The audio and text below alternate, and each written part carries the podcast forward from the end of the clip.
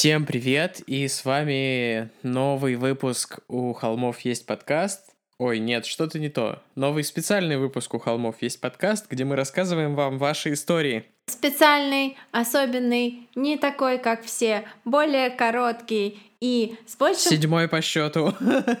большим количеством сюжетных линий, чем в обычных наших выпусках.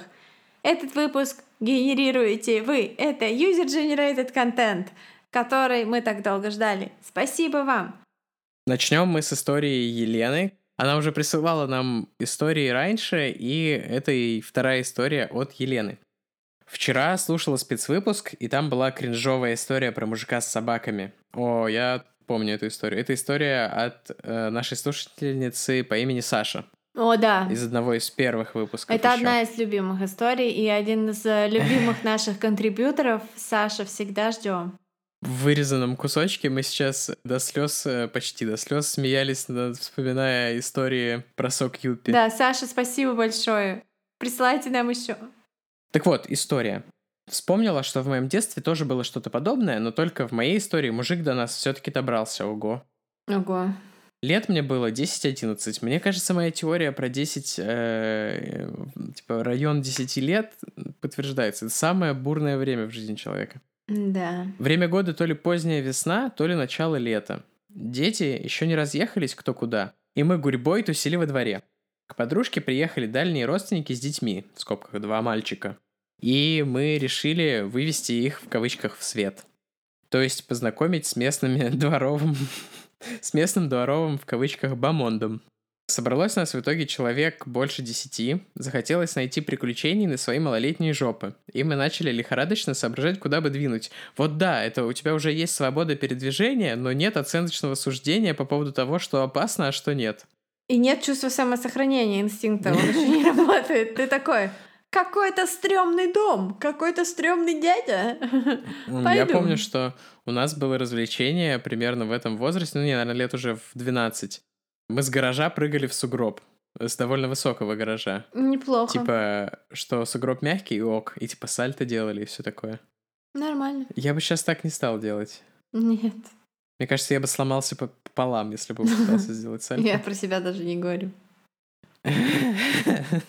Я, кстати, вспомнила, что когда, извини, что перебиваю, я училась в восьмом классе, это сколько лет? 13 лет. Ну, у тебя была программа 1.3, поэтому да мне было 13 лет, и я ездила в лагерь, и там со мной замутил вожатый. А ему сколько было? И, ну, ему было, типа, в 19 или что-то типа такого, и он приходил ко мне ночью в палату и сидел на краешке моей кровати, и я, типа, просыпалась, а он там сидит. Ой, у меня была такая история с одноклассником. Мы ездили ко мне на дачу, и у меня там двухэтажная кровать, и я спал на втором этаже, и я просыпался от того, что он смотрит на меня. О, типа, он просыпался раньше, ему было скучно. Я просыпаюсь, он такой, о, ты не спишь? Неплохо. Неплохо. Я помню, что в 13 лет мне казалось, что это офигенно клево, что этот чувак смотрит на меня, пока я сплю. Я чувствовала себя очень спешл. это действительно я была. А он душил ужика? Я не знаю, я не помню. Но он сейчас э, режиссер кино и телевидение. О, я слышал, у людей творческих профессий редко бывает такое. Сарказм. Да, и его зовут Харви. Так вот. Извините, Елена, за сайт-бар. Да, дворовый бабонт с двумя мальчиками и детьми родственников собрался искать приключений на малолетние жопы. Недалеко от нашего дома была огромная территория бывшего таксопарка. Ну, это, как известно, парк, в котором только таксы. Всех остальных собак не пускают. Ага, а каргопарки есть? Каргопарки — это да. куртки для корги. Где гуляют корги с круглыми глазками, как жопки Ким Кардашьян. Блин, столько вообще перлов в этих спецвыпусках. Обожаю. Обожаю, обожаю. Так, ладно, все же вернемся к истории. Недалеко от нашего дома была огромная территория бывшего каргопарка, и на ней местами находились заброшенные или недостроенные здания. Вся территория была огорожена высоченным бетонным забором с колючей проволокой. Но come on, когда это кого могло остановить? Конечно же, там был сторож. И про него ходили всякого рода слухи. Почти как про деда из первой части «Один дома». Я так и хотела сказать. Поговаривали, будто он бывший сиделец. Получивший срок за убийство, то ли пациент психушки и садист, который выдрессировал свою собаку так, чтобы всех чужих, забравшихся на территорию без спроса, она загрызала насмерть. В общем, криповый образ этого мужика создали на славу. Собака у него была внушительных размеров, по кличке Свечка. Она была вся чернючая, как смоль, но кончик хвоста белый. Нашей целью стало недостроенное здание в таксопарке. Рядом с бетонным ограждением находились гаражи, и по их крышам можно было добраться до места в заборе, где отсутствовала часть проволоки, и внизу, по ту сторону, кто-то приставил деревянную колоду, по которой можно было спуститься, ну и потом залезть обратно. Одна из девочек, Юля, не знаю, имя, наверное, изменено, честно призналась, что идти туда не хочет, так как боится этого сторожа-садиста. Она еще пыталась уговорить всех бросить эту бредовую затею, но кто мы такие, чтобы слушать всю эту из себя такую домашнюю девочку, непонятно как оказавшуюся в нашей компании в тот день? В скобках, спойлер, она была продуманнее и трусливее всех из нашей Кагалы. Кагалы. Я не, не сталкивался с таким словом раньше. Ну, теперь мы знаем. И благодаря ей мы спаслись в тот день. Ого. Спасибо, Ого. Юля. Юля, молодец. Лично я особо не верила во все эти россказни про мужика с отлетевшей кукухой. Считала, что это местная выдуманная страшилка, не более. Рассчитывала, что даже если нас поймают, то максимум, как обычно делают взрослые, наорут. Скажут, чтобы мы уносили свои задницы, и на этом все закончится. В скобках. Обычно так всегда и было. Кагала. От кахал, иврит, буквально толпа. Еврейская община в диаспоре. В широком смысле слова община евреев в узком административная форма самоуправления евреев в Польше и других странах Восточной Европы э, в 16-18 веках. Окей. Спасибо, Елена, за новое слово. В общем, коллегиально посовещавшись, мы оставили сыкуху Юлю сидеть на заборе на стреме, чтобы она крикнула нам, если кто-то будет идти по нашей душе. Это отличное использование ресурсов. Э, от места, где была представлена колода, и до входа в недостроенное здание было около 10 метров. Мы вошли туда, побродили по всем этажам. На первом было что-то по типу бассейна с зеленой мутной водой. Уа. Nice. Когда мы были на втором этаже, то услышали истошные вопли Юли. «Мужик! Он идет вместе с собакой! Возвращайтесь!» Мы выглянули через дырку в стене, где должно было быть окно, и увидели сторожа с собакой, который тоже нас заметил. Он стал что-то кричать и быстрым шагом направляться к зданию. Все сразу ломанулись по внутренней лестнице к выходу на первом этаже. Я оказалась самой последней. Первый из детей, кто оказался у выхода из здания, поначалу побоялся бежать и стоял как вкопанный, не решаясь сделать шаг на улицу. Но было понятно, что любое промедление оборачивается против нас. И дети начали бежать. Передо мной был младший из двух братьев, которые приехали на пару дней погостить к подруге. С улицы было слышно, как мужик скомандовал собаке «взять». Потом он матерился от восторга и попеременно ржал. По мере того, как проход освобождался, я смогла увидеть, что происходит снаружи. Дети лезли по колоде на забор, собака бежала на них. Но стоит сказать, что в этой ситуации они вели себя лучше, чем некоторые взрослые в панике. Никто не отпихивал друг друга, чтобы самому взобраться первым. Те, кто уже залезли, помогали затаскивать следующих. Я отлично понимала, что, будучи последней, шансов на спасение у меня немного. Причем тогдашняя я была просто идеальным десертом для пса. Тощая и костлявая. Ах, молодость. Ну, я вот, например, был толстый, мелкий, а сейчас я по суше. Я была толщая, мелкая. Я, ладно, я никогда не была тощей. Кому я говорю? Также я сомневалась, что мелкий впереди меня успеет благополучно добраться до забора с колодой. Сначала он затормозил, я сказала ему, что мы вряд ли добежим, нам стоит остаться здесь и спрятаться в здании. Он истерил и плакал, и в этот момент его старший брат, уже сидевший на крыше гаража, начал его звать. Конечно же, малой в панике выскочил, но к этому моменту собака была уже достаточно близко. Она ринулась за ним, и когда мальчик начал взбираться на колоду, псина уже впилась в его ногу. Раздался истошный детский вопль. Сторож в это время все еще продолжал давать команды, материться и ржать. Мальца кое-как вытащили дети, но крови было предостаточно. Все скрылись за забором, и я осталась в здании одна. Естественно, мужик не знал, сколько всего детей было, и я очень надеялась, что он не пойдет осматривать здание, решив, что все смогли убежать. Стараясь двигаться как можно более тихо, я забрела в комнату с бассейном. Там было углубление в стене. Я села и стала ждать. Вскоре я услышала шаги, бормотание, хихиканье. Он бродил по недострою по всем этажам, разговаривал сам с собой, потом с собакой. Шаги становились все ближе, я поняла, что он идет в комнату с бассейном. Мысленно со всеми попрощалась, задержала дыхание. Раз, два. Он сделал два чертовых шага при входе в эту комнату, хмыкнул, развернулся и вышел. Сделай он третий и четвертый шаг, то заметил бы меня сто процентов. Не помню, точно, сколько времени я просидела еще, может полчаса, может больше. Боялась, что он меня заметит и просто таким образом издевается. Ждет за углом, пока я выйду и натравит пса. Потом все же заставила себя встать и со всех ног побежала к забору, спрыгнула с гаражей и направилась домой. Навстречу мне шла наша компания дворов... дворовых детей. Мальчика с израненной ногой и его брата среди них уже не было. Все начали меня обнимать и, перебивая друг друга, рассказывать, что считали, будто меня уже убили, и они решили свернуться и найти мое бездыханное костлявое тельце. Мелкого увезли в больницу. Его родители подняли переполох, но сторожа в тот день так и не нашли. На следующий день тоже. Больше его вообще никто не видел. Собака осталась в таксопарке, на людей не нападала. Оказалось, что без этого психа свечка была вполне миролюбимым животным, которое периодически радовало местных детей выводком щенят. Пострадавшему мальчику наложили швы, кололи уколы против бешенства. Потом эти дальние родственники быстро уехали, и больше к родителям моей подруги в гости не наведывались. Ну а что до меня, то около недели я считалась кем-то вроде местного героя. Девочка, которая выжила. Но истинным героем я всегда считала эту сыкуху Юлю. Если бы не ее предупреждение вовремя, то это была бы уже совсем другая история. Офигеть! Сыкуха Юля. Если бы у меня сейчас был бокальчик вина, я подняла бы его только за сыкуху Юлю. Будем же все по жизни, как она. Будем целее, здоровее, морально и физически. И психически. А я считаю, что это клевая история, и, конечно, ногу мальчика жалко. С другой стороны, визиты от дальних родственников это всегда такое себе. И то, что они больше не приезжали, это не очень большая плата. Да-да, это неплохо. На самом деле это клево и приключения. У меня сто лет таких историй не было. Ну, а меня в детстве не раз кусали собаки за руки, за лицо и за ноги. И одну из собак звали Дима, так как сейчас зовут моего мужа, что я считаю... И так как звали сталкера с жирком на пузе из истории Саши пару выпусков назад. Да, это был знак.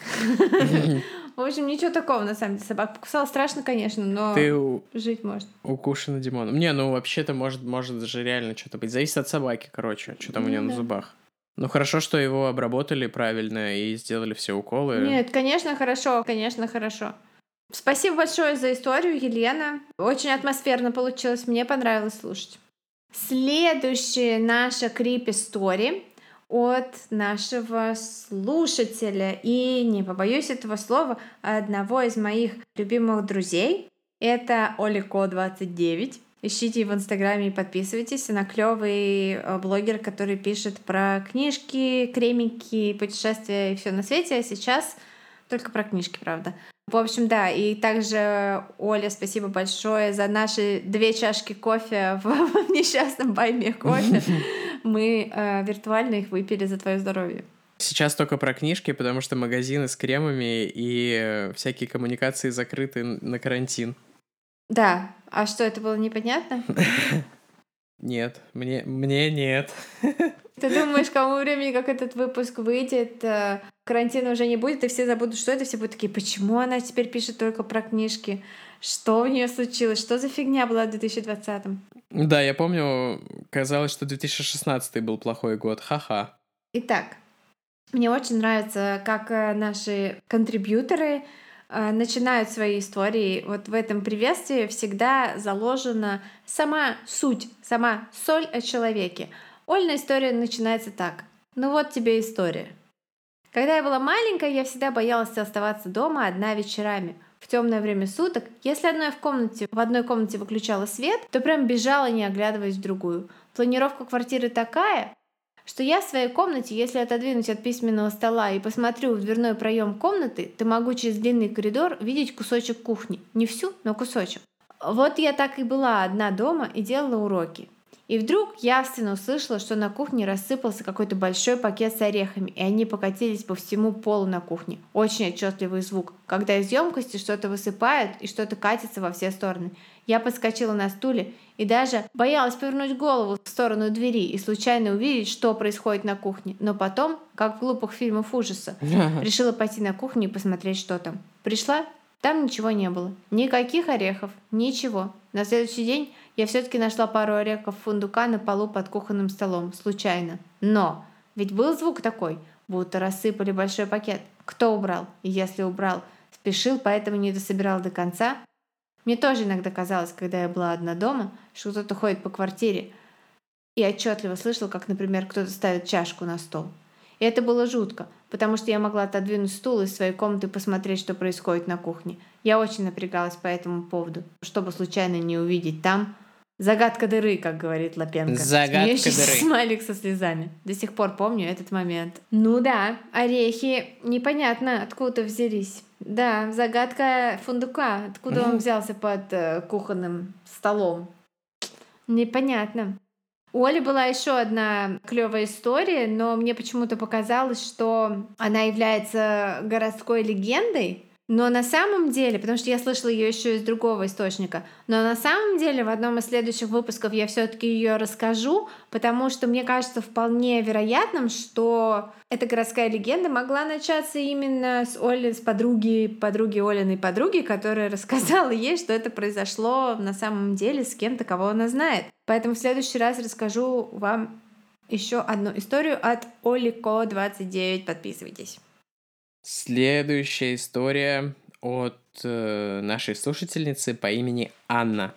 Привет, ребята! Спасибо за ваш подкаст. Вы делаете большую работу. О, Спасибо. спасибо. История не криповая, без трупов и убийств, но все же. Я из тех людей, которые чувствуют, когда на них смотрят, даже когда в состоянии нестояния. Так вот. Смешно. 6 ноября 2017 года. Очень специфично. Окей. День рождения нашего папы, кстати. Да-да-да-да-да, поэтому я пытаюсь вспомнить, что я делала в этот день. Праздновала день рождения папы. Возвращаюсь с юбилейного. Настроение на высоте. Питер. Надо посмотреть, что за концерт был. Да-да. Разум затуманен от счастья. Еду в метро, уже поздний вечер. Даже ночь, около 12. Метро полупустое. Заходит мужчина и встает напротив меня. Смотрит. Сердце начинает ускоряться. И не зря. Живу на конечной. А, похоже, Парнас. Мы все сужаем. А, Да. Ага. Николая Рубцова. Да-да. Случайно назову свой старый адрес. Обычно в 12 ночи сюда доезжают или совсем отбитые нарики, или в промзону на работу. Ну не, ладно, в 17 году Парнас уже был ок. Но для них есть спешл выход. А если надо выйти в жилой район, то нужно пройти огромный подземный туннель. Надеюсь и верю, что этот Это был концерт группы Хёртс. Хёртс, а, прикол. Да. А, нет, это сейчас, это не они. А у них было Don't let go. Never give up. It's such a wonderful life. Анна, мы вас раскусили. Понятно, понятно, все понятно. Надеюсь и верю, что этот человек пойдет в промзону, но нет, он идет за мной.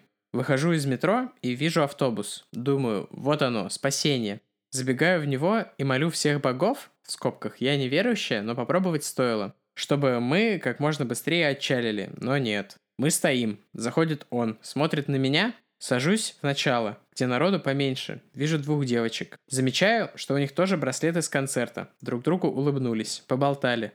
Надо было как-то отвлечься в скобках. Искренне верила, что он выйдет раньше, но нет. Все вышли, остались только мы. Это был тот самый автобус без кондуктора, выход в переднюю дверь. Он продолжает пялиться, обращая внимание на его руки, полностью искусанные, шершавые. Он постоянно дергает слезающую кожу. Фу, какая гадость. Ужасно. В скобках. Обычно слушаю музыку, но в этот раз решила включить на полную все свои чувства. Моя остановка. Подхожу к водителю. Он тоже. Чувствую его дыхание прямо в мое ухо. Его руку у себя на бедре. Фу. Мы выходим из автобуса, он идет за мной. Решаюсь на глупый шаг, но это единственное, что мне тогда пришло в голову. Уже идя по светофору, достаю телефон и делаю вид, что говорю с отцом. «Да-да, пап, ты уже идешь ко мне навстречу?» Резко этот мужик сворачивает вправо на остановку в обратную сторону к метро. Ночь я не спала. Уже 2020 год, но я помню все так, будто это было вчера. Берегите себя. Молодец. Трюк с телефоном это Грамотно. очень клево, это не глупо, это то, что надо вообще. делать. Просто молодец. Анна права. И я понимаю, что ничего не произошло, но если эта история криповая для вас, я прям по по- поч- ну, нет, ну Нет, в но плане, что потрогал. в начале истории было сказано, что нет трупов, там ничего такого, никто типа не умер, но вам была нанесена как бы моральная травма вот этим омерзительным поведением. Фу, это описание рук, оно меня теперь будет преследовать, это слезающая кожа. И э, вы молодец, все грамотно разрулили. Я надеюсь, что если были какие-то другие девушки, к которым этот чувак приставал, то они тоже нашлись, что сделать и как выйти из ситуации. А вообще, конечно, опасно ходить одному, одной по всяким таким районам, но иногда нет выбора. Понимаю, сама, сама практикую это. Ну и типа позор этому чуваку, он преступник и урод, и мразь. Ну вот, это опять же к разговору о том, что просто хорошо бы всех таких как-то ставить на учет, не знаю, как-то их тегать в жизни, чтобы над ними загорались красные огонечки, когда люди другие их видят. Потому что это все, это в одном шаге от какой-то эскалации. Есть такое слово эскалация? Да. Эскаляция, которая дальше уже приводит к серьезным преступлениям, трагедиям и всему такому прочему. Спасибо за историю, Анна. И у нас есть еще одна история от Алины. Напомню, Алина — это наш дизайнер.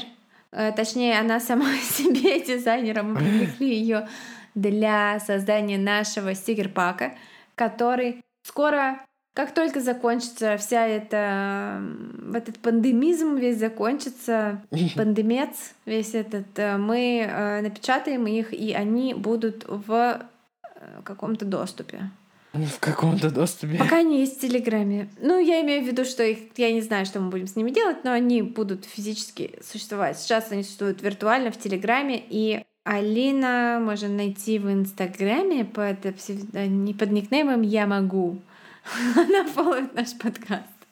Итак, эта история произошла прошлой осенью. Я и мой пес отправились на вечернюю прогулку. Я переодевалась после работы в прогулочную старую одежду. Мы гуляем по периметру дома. А за нами ходит молодой человек и говорит по телефону. Но мы не заморачиваемся, идем дальше по своим какашечным делам. Кстати, я знаю о, пса Алины, он меня чуть не укусил единственный раз, когда я была у нее дома. Э, Он забрался под э, диван, на котором я сидела, и когда я малейшее движение делала ногами, он рычал и высовывал так вот кусочек морды из-под дивана. И, и реально я не боюсь собак, я типа там, не знаю, в каких-то приютах там когда-то помогала и все такое прочее. И эта собака, которая весит килограмм 15, наверное, внушала мне такой дикий ужас просто вообще. Поэтому на месте мужика с телефоном я бы тоже боялась. Так вот, они идут по какашечным делам. И куда бы мы ни шли, он идет за нами, все еще болтая по телефону. Я стала его разглядывать. В скобках, а на улице уже темно, фонарей по периметру дома не так уж много, чтобы четко его разглядеть, но достаточно, чтобы ухватить общие черты. Темные волосы на прямой пробор. Это тупая шутка, извините. У него были светлые дреды, кожанка, рваные джинсы и спортивная сумка через плечо. Думаю, после трения возможно. Но то, что он ходит за нами везде, стало меня напрягать, в скобках, хоть он и болтает по телефону. Я списала это на то, что он рассредоточен, так как занят разговором и просто слоняется там же, где и мы, по освещенной территории. Мы с псом спуска- спускаемся в такую яму-равнину, знак вопроса в скобочках, э, чтобы оторваться от него. Я думаю, яма и равнина — это противоположности, но окей. Не полезет же он за нами. Это бред. Ну, это, наверное, что-то типа котлована. Наверное. Наверное. Смотрю, не идет. Я выдохнула, спустила пса с поводка, хожу рядом. И тут вижу, спускается, идет прямо к нам, все еще говоря по телефону. Мне становится крипово. Людей нет, собака не спасет. Сколько хвалит, ты помнишь, какое он сыкливое чучело? Нет, Алина, я помню, какой он агрессивный маленький хрен, который пытался меня сожрать. Разглядываю его ближе, понимаю, что у него не те дреды, что прическа, а реально слипшиеся колтуны волос. Кожанка рваная, джинсы в грязи, сумка тоже рваная. Это какое-то ожидание реальности. У него не телефон, а банан в руке. Шоколадка. А, в наше время можно спутать бездомного с модным чуваком. Это, кстати, правда. И э, еще до меня доходит, что он не по телефону говорил все это время, а говорил сам с собой. Я думала, он болтает в наушниках. Так что ты почти угадал про банан, Тима. Подходит он прямо ко мне. А я тот тип людей, который цепенеет и не может сдвинуться. И обращается, девушка, а не подскажете, где здесь можно переночевать? Может, есть какой-то закуток? Я на автомате вспоминаю гараж, заброшенный для шин, и показываю ему направление к гаражу. На что он отвечает, а вы там уже ночевали? И тут до меня доходит, что, видать, он принял меня за свою. Я в каких-то старых вещах, конечно, гуляю, но на бомжиху не похоже, наверное, ха-ха. Беру псинку, цепляю поводок, и мы уходим в другой двор. Он за нами. Но там уже есть люди, и он замедляется, и в итоге, плюнув на все, я срываюсь навстречу к нему, и мы с псом бежим через дома, чтобы запутать его к нашей парадной. Я просто не поняла, что вдруг открылась любовь, и я бегу к нему. Это же Курт Кобейн. Э. И все время я оглядываюсь, не хочу, чтобы он знал парадную, в которой я живу. Все закончилось благополучно. Он за нами не побежал. Но я еще пару дней шаларахалась при выходе из парадной и на входе в нее. Ну да, ну да. Однажды у меня была история, когда я жила на Васильевском острове, там был очень маленький двор, очень много машин. И я выходила всегда заранее. И у меня специально была дубленка, что холодно, там, типа, тогда еще было, были настоящие зимы в Питере, там, минус 20, что-то лет 10 назад. И э, специальная дубленка такая супер старая, тоже с каким-то надорванным капюшоном, ужасно. И я в ней чистила от снега место парковочное, там машину чистила, машину чистила, короче. И однажды ко мне подошел мужик и сказал, эй, пацан, за 50 рублей не почистишь мне тоже место. И чё? Не, я, я не почистила, но жалею всю жизнь.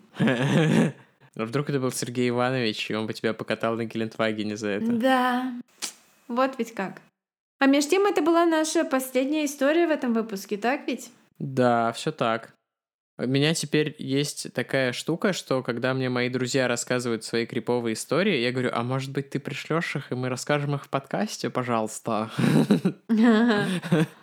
ну и да, вроде бы кто-то уже прислал, да? Ну да. Но все равно я продолжаю людям э, транслировать, чтобы давайте-ка я эти истории все ваши подрежу. Ладно, большое спасибо и присылайте нам как да, можно больше историй. Нам. нам по кайфу и надеемся, что вам тоже. Да, потому что вам приятно рассказывать, нам весело читать. Подготовка этих выпусков необычайно простая и весела. Поэтому мы ждем. Спасибо вам и пока. Пока.